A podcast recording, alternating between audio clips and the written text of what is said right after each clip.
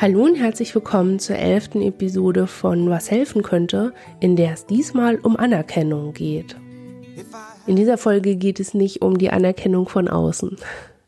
Es geht in weiten Teilen um die Anerkennung für sich selbst und für das, was man durchgemacht hat. Auch um einem Teil um die Frage, wie man selbst anerkennt, mit dem umgehen kann, was passiert ist, wie man gerade ist, wie man mit bestimmten Herausforderungen umgeht und auch wie man erkennt, was eigentlich gerade passiert.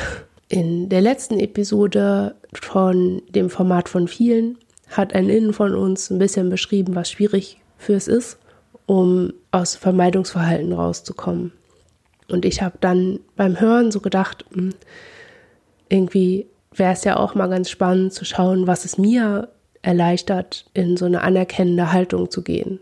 Denn die Zweifel, über die dort gesprochen wurde, sind auch Teil von Vermeidungsverhalten. Ich erlebe es als sehr lähmend, in Zweifeln zu verharren oder viel Energie da reinzustecken, dass man zweifelt. Und sich Zweifel zu erlauben, Zweifel zu akzeptieren, aber auch nicht fallen zu lassen. Und man sich vielleicht mal anschauen muss, was hinter Zweifeln stehen. Es ist natürlich die Unfähigkeit zu glauben, darüber haben wir ja in dieser Episode gesprochen. Aber es gibt daneben ja auch eine Unfähigkeit, etwas anderes als Zweifel zuzulassen in Bezug auf sich selbst. Und dazu gehört für mich auch eine gewisse Praxis der Anerkennung. Also man muss anerkennen können und dazu muss man vorher erstmal erkennen können. Und Vorerkennung kommt Kenntnis und vor Kenntnis kommt der Umstand, dass man sich konfrontieren muss. Man muss sich kennenlernen. Ich hoffe, dass diese Aufzählung jetzt nicht zu schnell war, aber ich wollte gerne recht fix dann doch hier hinkommen an diesem Punkt der Konfrontation und Auseinandersetzung. Denn ein Teil des Kommentars, den dieses Innen von uns in dieser Episode vorgelesen hat, hat das auch formuliert, dass es schwierig ist, an die anderen zu glauben, dass die da sind. Und Linda, so hieß die Person, die da kommentiert hat, hat auch gefragt, wie die innere Kommunikation für uns ist, wie wir das hinkriegen. Und mir fällt die innere Kommunikation etwas leichter als dem Innen, das in dem Format von vielen gesprochen hat. Und deswegen habe ich gedacht, ist es vielleicht ganz gut, wenn ich so ein bisschen formuliere, wie das für mich ist und wie ich das hinkriege. Und ich habe gedacht, es ist vielleicht auch gut, wenn ich so ein bisschen erzähle, was ich gerade mache. Denn gerade schreibe ich an so einer Art mh, mm, Systematik von uns. Man kann es auch innere Landkarte nennen, aber ich erlebe es gar nicht als Landkarte, sondern als Systematisierung. Und wir verfolgen, wie hoffentlich inzwischen jetzt nach so vielen Episoden viele sein klar ist, wir verfolgen keine tiefen psychologisch, psychoanalytischen Modelle von viele sein. Für uns ist es einfacher, wenn man Dinge systematisiert und kategorisiert. Das macht es uns leichter, die greifbar zu haben. Deswegen ist auch der Begriff innere Kommunikation für uns ein bisschen schwierig.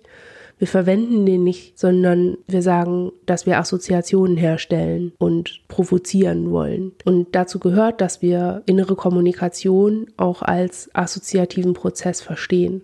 Also das zur Erklärung für den Fall, dass später Dinge ein bisschen sehr kalt wirken oder sehr abgegrenzt und dadurch vielleicht leichter als sie sind für manche von euch oder ja auch für uns. Aber es muss euch nicht davon abhalten, ein bisschen zu schauen, was ihr euch davon annehmen könnt und was nicht, selbst wenn ihr selbst oder wenn du selbst nicht diesen analytischeren, wissenschaftlich kategorisierenden Ansatz verfolgst. Was ich gerade mache, ist, diese Systematik aufzuschreiben. Und zwar habe ich da alle Namen, die mir bekannt sind von den inneren Systemen, mit denen wir leben, habe ich aufgeschrieben und eine Aufzählung gemacht nach folgenden Aspekten. Und zwar geht es um die Funktion, die Geschichte des Systems, soweit bekannt, die Reihenfolge also mit der Frage, wer war zuerst da? Und dann schreibe ich die ähm, Namen der Ins auf, das Alter, das sie haben, das Geschlecht, das sie haben oder das sie mir mitteilen oder dass ich von ihnen wahrnehme oder auch, dass ich mit ihnen assoziiere. Und dann das, was ich in der Therapie und von ihnen selbst aufgenommen habe, aus meinem Gedächtnis aufgeschrieben. Bei manchen Systemen habe ich am Ende auch noch sowas geschrieben wie einen Zukunftsausblick, wie eine Theorie von mir, was mit diesem System passieren könnte. Für mich ermöglicht diese Aufzählung, diese Aufzeichnung die Möglichkeit, uns als Handlungssysteme zu verstehen und ein größeres Bild aufzumachen. Denn in unserem Fall ist der Blick auf uns selbst so ein bisschen wie vom Kleinsten aufs Größte zu kommen. Das ist die Herausforderung. Während ich den Eindruck habe, dass man in diesem psychoanalytischen Ding irgendwie immer eher vom, von einem angenommenen Größeren auf das Kleinste schaut. Also von hier ist der und der Komplex und der und der Konflikt und dieses und jene in trägt das Ganze. Und wir schauen halt eher, ich fühle das, ich sehe den, ich nehme das wahr hier ist dieser kleine Fetzen, wo könnte der dran passen und was bedeutet der im Großen? Und mir hat diese Systematisierung, wie ich sie vorgenommen habe, geholfen zu erkennen, dass wir in der Form, wie wir funktionieren, bestimmte Limits haben und bestimmte Grenzen haben und die damit zu tun haben, wie wir dissoziiert sind. An der Stelle hilft mir sehr, auch so ein bestimmtes Fachwissen zu haben und da schon so eine gewisse Modellauswahl zu haben, Mir also zu überlegen, welche verschiedenen Ansätze und Modelle gibt es darauf, wie man viele ist. Und mir hilft es, mich entlang der These zur strukturellen Dissoziation der Persönlichkeit zu bewegen. Anderen helfen vielleicht andere Modelle. Ich kann euch nur dazu ermutigen, euch da schlau zu machen und diese Informationen auch zu suchen und einzufordern, die verständlich gemacht zu bekommen. Es gibt für uns in unserer Geschichte nichts Schlimmeres, als immer nur ein und dasselbe Modell präsentiert zu bekommen, weil die Leute nur dieses eine Modell gelernt bekommen haben vielleicht oder weil sie sich nur in einer Richtung fortgebildet haben durch immer die gleiche Person und sie das natürlich auch zu kompetenten Helferinnen macht, aber es gibt eben mehr Perspektiven und mehr Modelle, in denen man sich dann selber auch immer wieder anders finden kann. Ich möchte hier noch nicht näher darauf eingehen, aber wenn euch solche Sachen interessieren, dann kann ich euch die Vielzimmerwohnung ans Herz legen. Das ist das Format, das ich zusammen mit Christiane Attig mache. Also ich und andere, also dass wir zusammen mit Christiane Attig äh, machen hier auf viele sein.de und auch in diesem Podcast, in dem Sammelfeed erscheinen diese Folgen. Dort sprechen wir jetzt Stück für Stück über die These zur strukturellen Dissoziation, aber später auch über andere Modelle und viele Aspekte von denen, die ich hier so anreiße. Warum habe ich jetzt diesen Ausflug gemacht in, ähm, ja, ich mache jetzt hier diese Landkarte, hm, äh, mach doch auch. Ähm, ich habe das gemacht, weil innere Kommunikation so funktioniert. Zumindest für uns. Für mich funktioniert die so, dass ich, wenn ich weiß, wer da mit mir spricht und von wem ich da schon mal gehört habe, dann kann ich bestimmte Impulse besser einordnen und als innere Kommunikation erfassen. Wenn ich so zurückdenke, dann ist für mich am eindrücklichsten aus dieser ersten Zeit der Diagnose die Überforderung mit dem, was da so aus mir rausgequollen ist und dieser Kontrollverlust immer wieder damit. Ich hatte Bilder erleben, ich hatte Gedanken, die nicht meine waren, ich hatte Gefühle, die nicht meine waren, ich hatte und auch heute, also es ist heute noch so, dass ich das so habe, dass ich ganz klar spüre, das gehört nicht zu mir aber ich habe heute viel mehr einen Überblick darüber, zu wem es denn gehört. Dass hinter einem bestimmten fremden Gedanken ein Ich ist, das gerade auf etwas reagiert, was außen passiert. Oder das gezielt mir etwas mitteilen möchte. Und das zu erkennen, zu erkennen, wann wird eigentlich mit mir kommuniziert, hat mir die Möglichkeit eröffnet, zu schauen, mit was kommuniziere ich eigentlich nach innen. Es gibt sicherlich viele meiner Gedanken, die bei den anderen ins ankommen, aber was genau sage ich denen denn damit eigentlich? Also rede ich mit den anderen, wenn ich mit mir rede, oder rede ich mit mir und die anderen werden Zeugen von mir, wie ich mit mir selber umgehe, unbewusst, wie ich für sie in der Situation bin. Man könnte sich das vielleicht so vorstellen wie ein Raum, in dem alle irgendwie Selbstgespräche führen und nicht dran denken, dass andere sie hören könnten. Und für mich ist für uns alle ist die Psychotherapie eine Situation, in der wir Selbstgespräche führen können, die ganz bewusst sind. Also es ist quasi eine wöchentliche Erinnerung daran, dass andere zuhören und andere mitkriegen, was ich mir selbst sage, weil es für sie ist, als wenn ich mit ihnen rede. Also vor allem dann, wenn es Themen berührt, die sie betreffen. Und meine Systematik, die ich mir hier gemacht habe, zeigt mir ziemlich eindeutig, dass bestimmte Dinge, auf die ich reagiere, nur von bestimmten Ins überhaupt wahrgenommen werden können. Und das bedeutet, dass wenn ich mich darüber fertig mache, dass ich es nicht schaffe, irgendwas hinzukriegen, was ich mir vorgenommen habe, dann kommt es vielleicht als Vorwurf bei einem anderen innen an, das dann versucht, meinem Anspruch Folge zu leisten zum Beispiel. Natürlich ergibt sich daraus die Möglichkeit für mich, jetzt wo ich das weiß, ganz gezielt zu sprechen und ganz gezielt auch zu formulieren, was ich möchte. So liegt es zum Beispiel in meiner Hand, auf bestimmte Bilder, mit denen ich in einer Situation nicht umgehen kann, auf verschiedene Arten zu reagieren.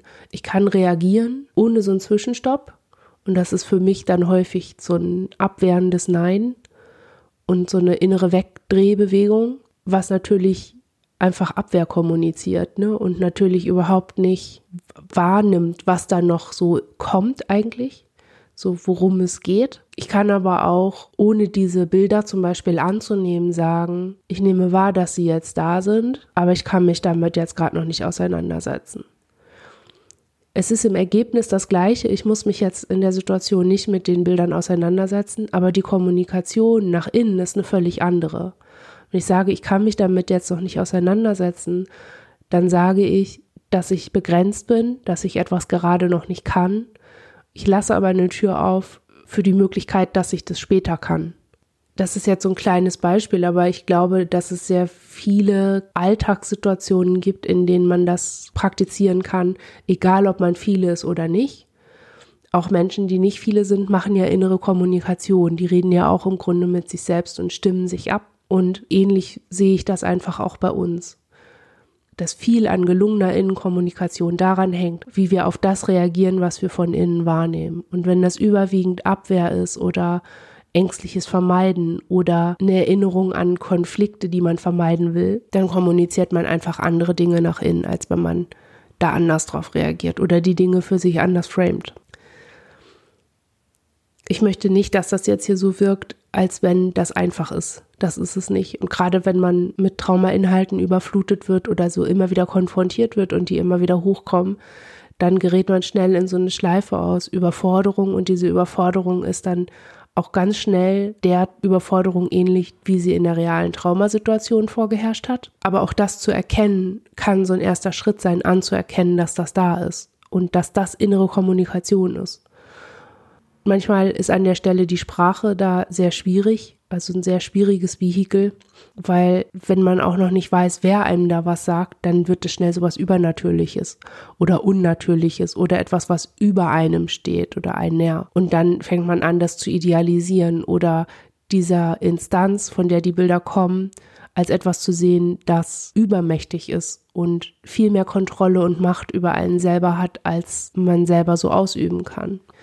Auch das hat wieder mit Traumaverhalten zu tun und mit so einer Tendenz, wenn man überflutet wird, sich eher zu ergeben oder diesem Überforderungsgefühl so nachzugeben, weil das natürlich in dieses traumatisierte Gehirn ganz andere Sachen eingefräst hat als bei einem Menschen, bei dem das nicht so ist. Ich werde später nochmal eine Episode dazu machen, wie man sich gut dazu informiert und inwieweit gut informiert zu sein, einfach über die eigene Erkrankung und die eigenen Traumafolgen, inwieweit das ein echter Schutzfaktor ist und auch überhaupt erst dazu beiträgt, dass man sowas wie innere Kommunikation gut anfangen kann. Hier in dieser Episode sollte es ja jetzt erstmal nur um Anerkennung gehen und wie man da hinkommt, so, ein, so eine anerkennende Haltung einzunehmen. Und damit bin ich eigentlich auch schon fast am Ende, weil sehr viel mehr als das, was ich dazu jetzt gesagt habe, kann ich gar nicht sagen. Mir ist die anerkennende Haltung so gewachsen. Je mehr ich erkannt habe und kennengelernt habe, was da in mir ist und wer da in mir ist und gar nicht mal so richtig warum, sondern einfach wer da überhaupt ist. Ich habe nach wie vor immer eher das Bild, wir sind einfach viele und das sind wir einfach. Und ja, natürlich steckt da Trauma hinter, das ist auch alles relevant und wichtig, aber für die Realität, in der ich jetzt lebe, spielt das gar keine Rolle so richtig, dass wir aus dem Trauma gekommen sind. Wir sind da. Ich würde ja auch, wenn ich in der Straßenbahn sitze, wäre ja für mich im Unglücksfall oder in, einem, in einer bestimmten Situationen auch nicht relevant, wo die Leute wohnen und warum die jetzt mit mir in der Bahn sitzen. Der Umstand ist ja erstmal der, dass wir zusammen in der Bahn sitzen und dass wir vielleicht eine Situation zusammen lösen müssen. Und so versuche ich das, ich würde mal sagen, schon so ein bisschen erfolgreich, auch auf uns umzumünzen und zu schauen, wer ist denn eigentlich da? Ich muss mir manchmal anhören, dass das auch Vermeidungsverhalten ist, weil ich ja damit auch dem Trauma gar keine Rechnung trage und dass das ganz schlimm ist. Aber ehrlich gesagt halte ich das für gar nicht so schlimm. Das Trauma ist jetzt im Hier und Jetzt nicht so relevant wie der Umstand, dass wir alle da sind. Wir müssen jetzt leben, wir müssen jetzt für uns sorgen und das wahrzunehmen und zu fühlen, wer alles da ist, ist für mich dabei einfach relevanter als der Ursprung, aus dem die kommen. Ich habe da also eine Wahl getroffen. Und zwar eine Wahl, die ich treffen konnte. Ich hätte mich nicht für diese Auseinandersetzung entscheiden können, wenn zwingend gewesen wäre, sich mit dem Trauma auseinanderzusetzen. Das hätte ich nicht geschafft. Aber jetzt so, nach ein paar Jahren, in denen ich mehr und mehr kennenlerne und immer mehr einordnen kann und auch immer mehr wahrnehmen kann und dadurch auch vieles an Schrecken verliert, dadurch habe ich irgendwie mehr Kraft und mehr Selbstbewusstsein, mich auch mit den Traumatisierungen der verschiedenen Ins auseinanderzusetzen oder mit den Traumatisierungen, aus denen sie hervorgegangen sind. Und vielleicht ist das ja eine Herangehensweise, die mal auszusprechen ganz sinnvoll ist. Wir hoffen, ihr habt eine gute Zeit in diesem Oktober. Inktober hat begonnen. Wir sind auch mit dabei, können aber noch nicht so viel darüber reden. Wir freuen uns aber schon sehr, am Ende des Monats zu zeigen, was wir da so gemacht haben. Denn auch solche Projekte helfen. Darüber haben wir ja schon mal gesprochen, und zwar in der Episode über Hobbys. Vielleicht mögt ihr euch die nochmal anhören. Ihr findet sie auf vielesein.de. Wir sind mit unserem Projekt umgezogen zu Podigy, deswegen könnt ihr uns in dem alten Feed nicht mehr hören. Ihr müsst das Abo nochmal erneuern. Das könnt ihr auf unserer Webseite vielesein.de machen oder auch auf vielesein.podigy.io. Außerdem könnt ihr unser Projekt unterstützen und zwar auf Steady. Die Links dazu findet ihr in der Beschreibung dieser Podcast-Episode, aber auch auf unserer Website. Es wäre toll, wenn ihr uns finanziell ein bisschen unter die Arme greift, dieses Projekt weiterhin zu realisieren und umzusetzen.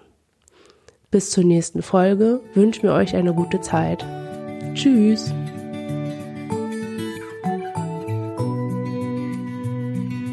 If I had a thousand tongues, I would sing with everyone.